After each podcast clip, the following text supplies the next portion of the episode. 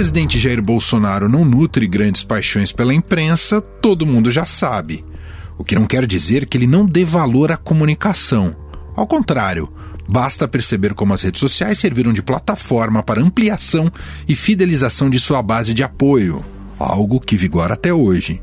Isso é tão levado a sério por ele que o Palácio do Planalto criou uma central dedicada a combater o que eles chamam de fake news contra o governo. O grupo conta com ao menos 30 pessoas. Quem descobriu essa história e vai revelar em detalhes como opera a tal central ou núcleo é repórter do Estadão em Brasília, Tânia Monteiro. O programa de hoje ainda aborda outro tema, a situação política bastante caótica do nosso vizinho, o Peru. Você está um pouco perdido com o que está acontecendo por lá? Vamos explicar aqui todos os aspectos com o professor do Instituto de Relações Internacionais da UNB, Roberto Goulart Menezes. Estadão Notícias.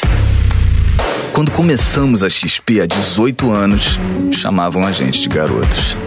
Agora que estamos transformando o jeito que o brasileiro investe e que nos tornamos uma das maiores instituições financeiras do país, ninguém mais chama a gente de garotos. Até porque está bem claro que não somos nós que brincamos com seu dinheiro. Para os que acreditam no impossível, nós somos a XP Investimentos. Acredite, xp.com.br. Poxa, quem é que difunde essas mentiras? Eu não, eu não divulgo isso aí. Agora, se tem alguém que vota em mim e replicou, repassou, mas não fake news, pelo amor de Deus, né? Espero que isso não aconteça, mas eu não tenho controle. Se eu tivesse controle em cima de 48 milhões de pessoas, eu, quando eu mandaria no Brasil, não precisa nem de eleições, né? Resolveria, né? E não quero isso. Se eu sou o candidato, porque eu estou aceitando a regra da democracia. Essa é uma das respostas que o então candidato do PSL, Jair Bolsonaro, deu em outubro de 2018, quando era acusado de, pelas redes sociais, espalhar fake news que o favoreciam durante a corrida presidencial. Desde que assumiu o cargo mais alto do país, neste ano, ele demonstra uma preocupação em blindar sua gestão de todas as notícias que possam colocá-lo em xeque. E esse movimento ocorre de várias formas, desde ataques à imprensa até a criação de áreas no governo próprias para isso. No início da semana, por exemplo, Bolsonaro acusou a mídia de deturpar seu discurso na Assembleia Geral da ONU em Nova York. Pessoal, gosto muito de vocês, mas tudo é deturpado. Quando vocês fizeram uma matéria real que aconteceu lá na ONU, eu dou entrevista para vocês. No mês passado, o Estadão revelou que o Palácio do Planalto abriga um núcleo de assessores que exerce forte influência sobre o presidente e é conhecido como Gabinete do Ódio. Essa ala ideológica, defensora de pautas de costumes e inspirada pelo filósofo Olavo de Carvalho, faz a cabeça de Bolsonaro e o incentiva a abraçar um tom bélico. Agora, o Estadão conta que o governo também possui uma central, que não está ligada ao gabinete do ódio, para identificar fake news. Tudo isso ocorre em meio à comissão mista das fake news, que reúne deputados e senadores e teve sua criação contestada por governistas e pelos filhos do presidente. O senador Flávio Bolsonaro, do PSL do Rio de Janeiro, pediu para fazer parte do grupo e tem marcado presença nas reuniões. Eu vou estar aqui presente para garantir o direito de expressão, a liberdade das pessoas defenderem os seus pontos de vista. Acaba de haver sim uma confissão de culpa de quem protocolou esses requerimentos. Perguntei qual o fato determinado. Não existe. Senador, o requerimento aprovado para a constituição dessa CPMI, ele é bem claro, investigar ataques cibernéticos que atentam contra a democracia. Então, o fato determinado já veio criado na constituição da CPMI. Para analisar este cenário, eu converso agora com a repórter Tânia Monteiro, direto de Brasília. Ela participou tanto da apuração do Gabinete do Ódio, como da Central das Fake News. Tudo bem, Tânia? Oi, tudo bem? Um grande abraço para você, é um prazer em falar contigo e com os nossos ouvintes. Quer dizer que o Planalto colocou uma série, uma, dezenas de funcionários públicos destinados a combater fake news contra o Planalto, é isso, Tânia? é, eles até estão bem, assim, preocupados com o fato de estar sendo chamado de uma central. Mas, na verdade, é, eles realmente colocaram um grupo de pessoas que está fazendo uma, uma vistoria, dando uma vasculhada, é, nas redes sociais, nas mídias sociais, para ver o que, que tem em desacordo com o que o governo está fazendo ou está divulgando. E aí, e com base nisso, eles decidem é, o que, que precisa ser respondido. Esse grupo, a avaliação deles, não tem é, muito a ver com essa questão de, de respostas políticas, respostas ligadas a questões partidárias, é mais em relação a, a temas. Por exemplo, Amazônia, né? Então, é, respondendo a, ao que eles chamam de fake news, é, Amazônia sem fake, tem até um Por hashtag isso, com isso. Por isso, alguns maus brasileiros ousam fazer campanha com números mentirosos contra a nossa Amazônia. E nós temos que vencer isso e mostrar para o mundo. É, por exemplo, a presença do Brasil na ONU. Então, o objetivo é deles ficarem ali rebatendo coisas que apareçam contra é, o governo brasileiro. E, e, o comportamento, Tânia, é sempre reativo, quer dizer, não é propositivo, é sempre em cima do algo que foi dito. Eles tentam, segundo a, a, a versão deles, colocar o que eles acreditam que seja objetivamente o correto, é por aí?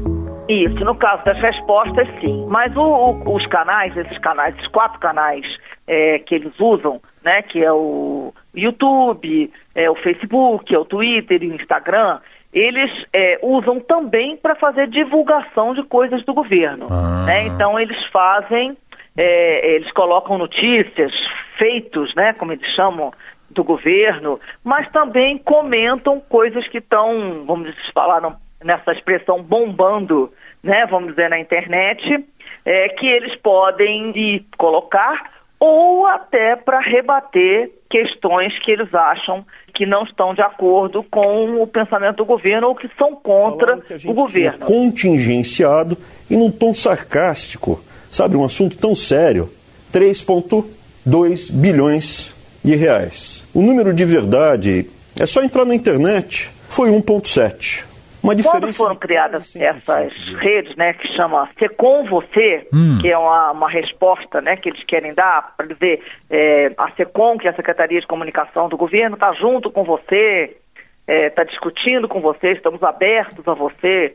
É, eles querem justamente que as pessoas interajam e, e apresentem as suas opiniões mas não deixam, o governo não deixa de responder quando vem alguma coisa contra eles. No caso do Macron, por exemplo, do presidente da França, eles fizeram questão de responder e responderam inclusive em francês. Uau!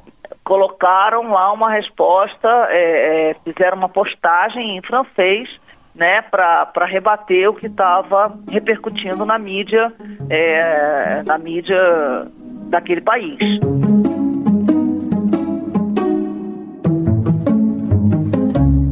Ô, Tânia, há algum tipo de vínculo com aquilo que você trouxe muito bem no Estadão, ao chamado gabinete do ódio, que seriam aqueles mais destinados justamente a divulgar mais essa linha ideológica do, do, do Bolsonaro, do bolsonarismo?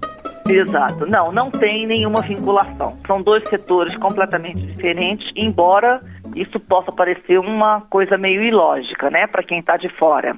Mas são coisas que funcionam é, efetivamente separadas. É, esses canais é, das mídias digitais do governo, do Palácio do Planalto, da instituição pública, vamos dizer assim, elas são comandadas pela SECOM que, embora combatam fake news, elas vão combater fake news, mas de uma maneira elegante, é, com sem dar é, despida de qualquer agressividade. Né, tentando dar uma resposta oficial para aquele episódio. Da, da, proposta de reforma da Previdência no tocante aos militares. E, São então... duas, três ou quatro perguntas. Esse é um tema. o chamado né, gabinete do ódio, né, ele é uma coisa mais é, combativa mesmo, uma coisa mais aguerrida, é, a, as trocas até de ofensas, né? São, são muitas vezes usam palavras até é, mais duras, uhum. É, que a gente não, não, não, nem sempre reproduz. Mas, na verdade, esse gabinete do ódio, ele, ele é comandado né, pelo, pelo vereador Carlos Bolsonaro, filho 02, que a gente chama, né, do presidente, é, que está que tá licenciado lá da, das funções dele na, no Rio de Janeiro, né? legislativa do Rio de Janeiro. Uhum. Isso. E eles e ele com mais quatro rapazes é, que ficam no gabinete do presidente respondem a essa coisa no Twitter pessoal do presidente. Perfeito. O presidente Bolsonaro tem um Twitter dele. Esses outros não. Eles todos têm um ponto gov Como, como referência. É uma coisa oficial mesmo. Então eles tentam separar esse, esse, essa postagem beligerante, né, que é usada pelo Twitter do presidente, o Twitter do Carlos Bolsonaro, do Eduardo Bolsonaro, Flávio menos, o filho mais velho do presidente, que é, que é senador, ele é mais ele é mais comedido. Mas os outros não, os outros são mais aguerridos, né? Eles respondem de uma maneira mais agressiva.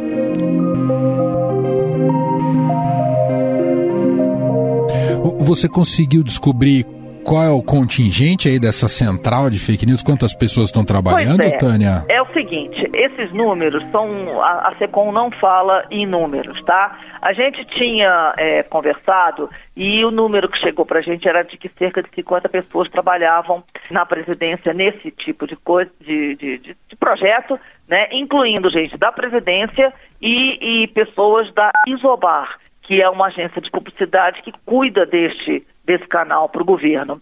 Agora, nos últimos dias, eles me falaram que assim tem um pouco menos eh, pessoas envolvidas nesse projeto.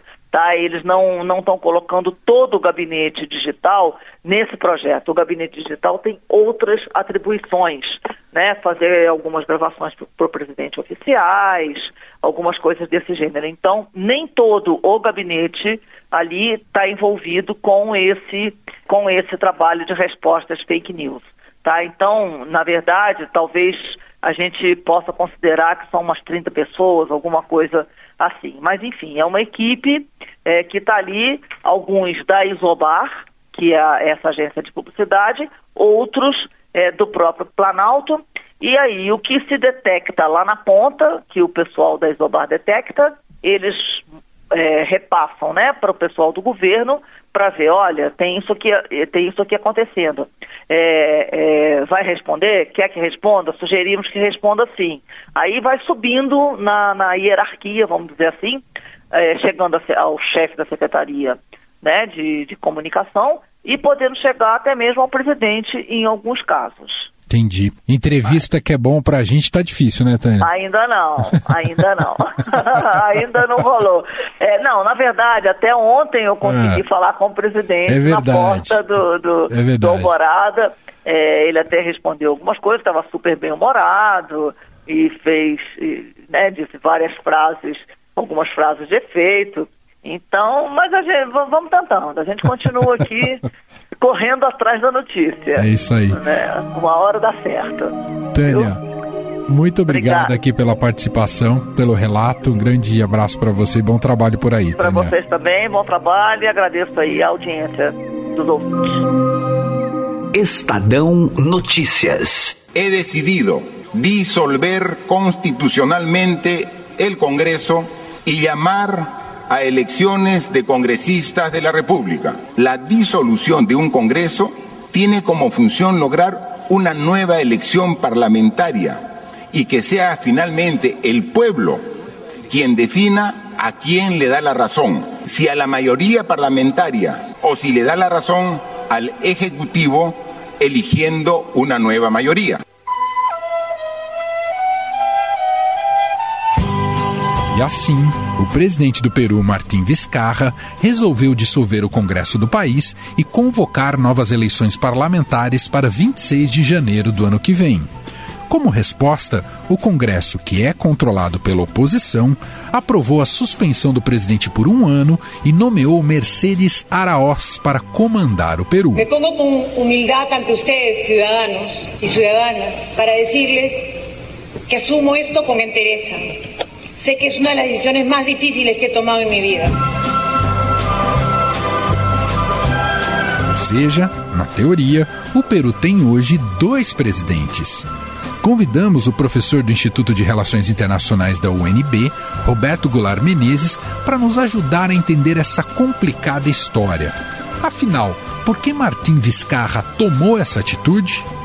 A questão envolve a escolha dos magistrados que compõem o Tribunal Constitucional do Peru, que se equivale à nossa Suprema Corte. O parlamento tem essa prerrogativa, mas o presidente quis mudar o mecanismo, o que foi negado pelo Congresso, de maioria opositora.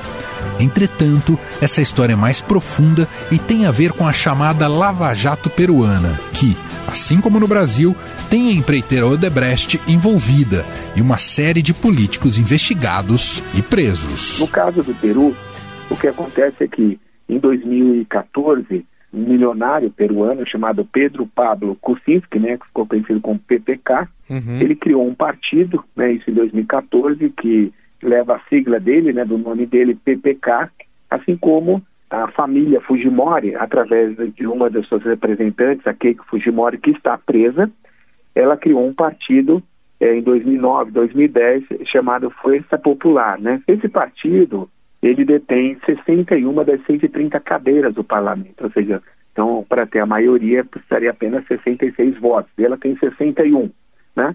Então, muito próximo de ter a metade do parlamento. E o que aconteceu? Em 2016, tivemos eleições no Peru, e essa é a atual composição do Congresso né, unicameral do país. E o presidente, o PPK, ele foi destituído em março de 2018 por conta da corrupção é, envolvendo a Odebrecht. Então, outros presidentes, né, os outros três presidentes recentes também do Peru, estão implicados. Alejandro Toledo, né, o, o, Olanta, o Mala também está implicado com casos de corrupção. E, então, o que, que nós temos? A, a candidata que foi né, derrotada pelo PPK em 2016, no segundo turno. E o ponto que nós estamos, qual é? É que a Keiko Fujimori está presa e quem, como ela é parlamentar, como no Brasil, ela tem, entre aspas, aquilo que a gente chamaria, o equivalente que é um, é um, um prerrogativa de foro. E com isso, a Keiko Fujimori, para ela conseguir se safar da prisão, que já durou 11 meses, é, não só ela, mas outros também ligados à, sua, né, digamos, ao seu grupo político, à sua frente política, precisa né, ter a análise do, do Tribunal né, Constitucional no Peru, que é o Tribunal Superior de lá, que é o equivalente ao nosso Supremo Tribunal Federal. O tribunal deles é composto por sete, o nosso é por onze, né? E então, na semana passada, eles começaram a analisar seis novos nomes para compor o Tribunal Constitucional. E esses seis nomes, é claro, que teriam grande influência do atual do partido que detém né, a maioria das cadeiras, e com isso, essa é o que eles estavam buscando, é, através dessas novas nomeações, formar maioria para que quando chegasse, né, entre outros casos, o da Keiko Fujimori, que ela tivesse um tratamento diferenciado, vamos dizer assim.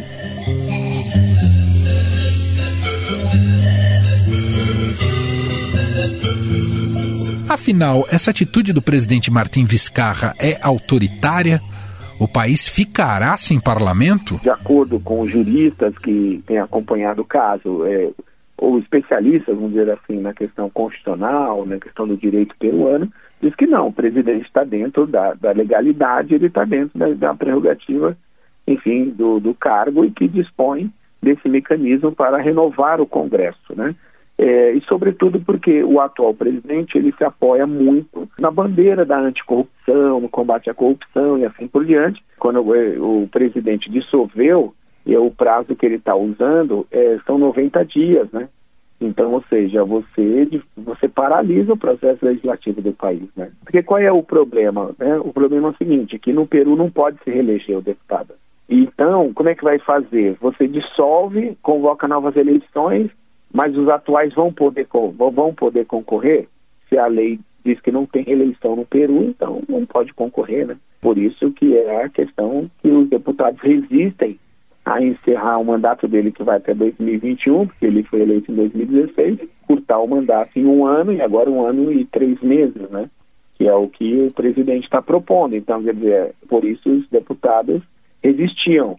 Né? E nesse momento está esse impasse, né? Se você fecha o Congresso, é melhor, ele não fechou, desculpa, ele dissolveu. O presidente ele não vai reconhecer nenhuma lei emanada de lá, né? Não vai sancionar nenhuma lei, ele não vai ter nenhum tipo de ele tem mecanismo que pode, inclusive, desidratar né, financeiramente o parlamento.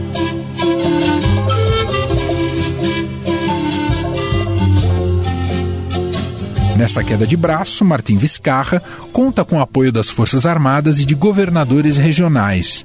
Já o Congresso passa por um momento delicado e tem uma rejeição alta por parte da população. Quem se sairá melhor nesse conflito? Esse tipo de, de queda de braço, né, assim, no, é, é, pode levar atenções para a rua também, né? Porque considerando que o Fujimorismo é uma força é, muito vinculada no, no, ao, ao, a, a, uma cultura política autoritária no país, né? Nós não podemos esquecer essa variável. Uhum. O, o, a questão é que enquanto está no plano institucional, tenta se resolver, tenta se encaminhar, é, ok, né? É, só que o problema é se isso for para as ruas, né? É um enfrentamento. O presidente, ele menciona, ele e seus assessores mais próximos, de que ele teria o apoio de 75%, digamos, da população peruana, é, em função de cada vez mais ficar explícita as manobras que o Congresso tem feito para é, é, livrar a pele, né, da, daqueles que, que, segundo, né, com, estão processados por corrupção, estão envolvidos em corrupção e corrupção de grande monta, então, portanto, essa bandeira, né, nós sabemos que é difícil porque o presidente, quando ele não tem o apoio no parlamento, ele joga para as ruas, é sempre uma incógnita também, né?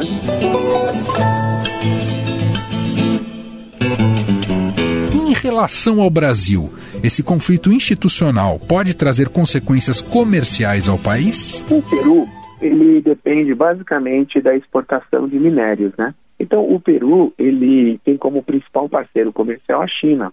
Então, o país, ele continua sendo um país pobre, né? Quando a gente diz, ah, ele cresceu é, 4%, cresceu 3%, né? Cresceu, enfim, ele não é tão pobre quanto a Bolívia, que a Bolívia melhorou seus indicadores. Em relação ao Brasil, é, eu não vejo uma complicação, porque o Peru, ele é um membro associado do Mercosul, mas o Peru está mais engajado na Aliança do Pacífico, né? Então, a Aliança do Pacífico, que conta também com que é integrada, melhor dizendo, pelo, pelo Chile, pela Colômbia e pelo México. Então, a relação econômica do Peru ela está mais com os seus vizinhos mais imediatos, né? Porque o Brasil, a fronteira do Brasil com o Peru é sobretudo a Amazônia, né? Então, é uma região que tem baixíssima densidade populacional. Então, não vejo de imediato uma é, uma relação, né, do ponto de vista da economia de, do, de lá, é, ter alguma implicação com a economia brasileira. O Brasil tem investimentos no Peru, né, como da Odebrecht, mas não é investimento da Odebrecht, enfim, é contratos, né, triangulado, como se chama, se chama, ou seja, o dinheiro do BNDES, a consultora brasileira e o país lá, né, demanda a obra, né. O que pode ocorrer do ponto de vista político, né, porque é um governo de direita no, no Peru, e que tem, é, é, é, em situações de crise na região, ele tem procurado cada vez mais fustigar esses países. Né? Estadão Notícias. Estadão Notícias desta quarta-feira vai ficando por aqui. Contou com a apresentação minha, Emanuel Bonfim, produção de Gustavo Lopes e Diego Carvalho e montagem de Afrânio Vanderlei. O diretor de jornalismo do Grupo Estado é João Fábio Caminuto. Mande seu comentário e sugestão para o e-mail podcast@estadão.com. Um abraço para você e até mais. Estadão Notícias.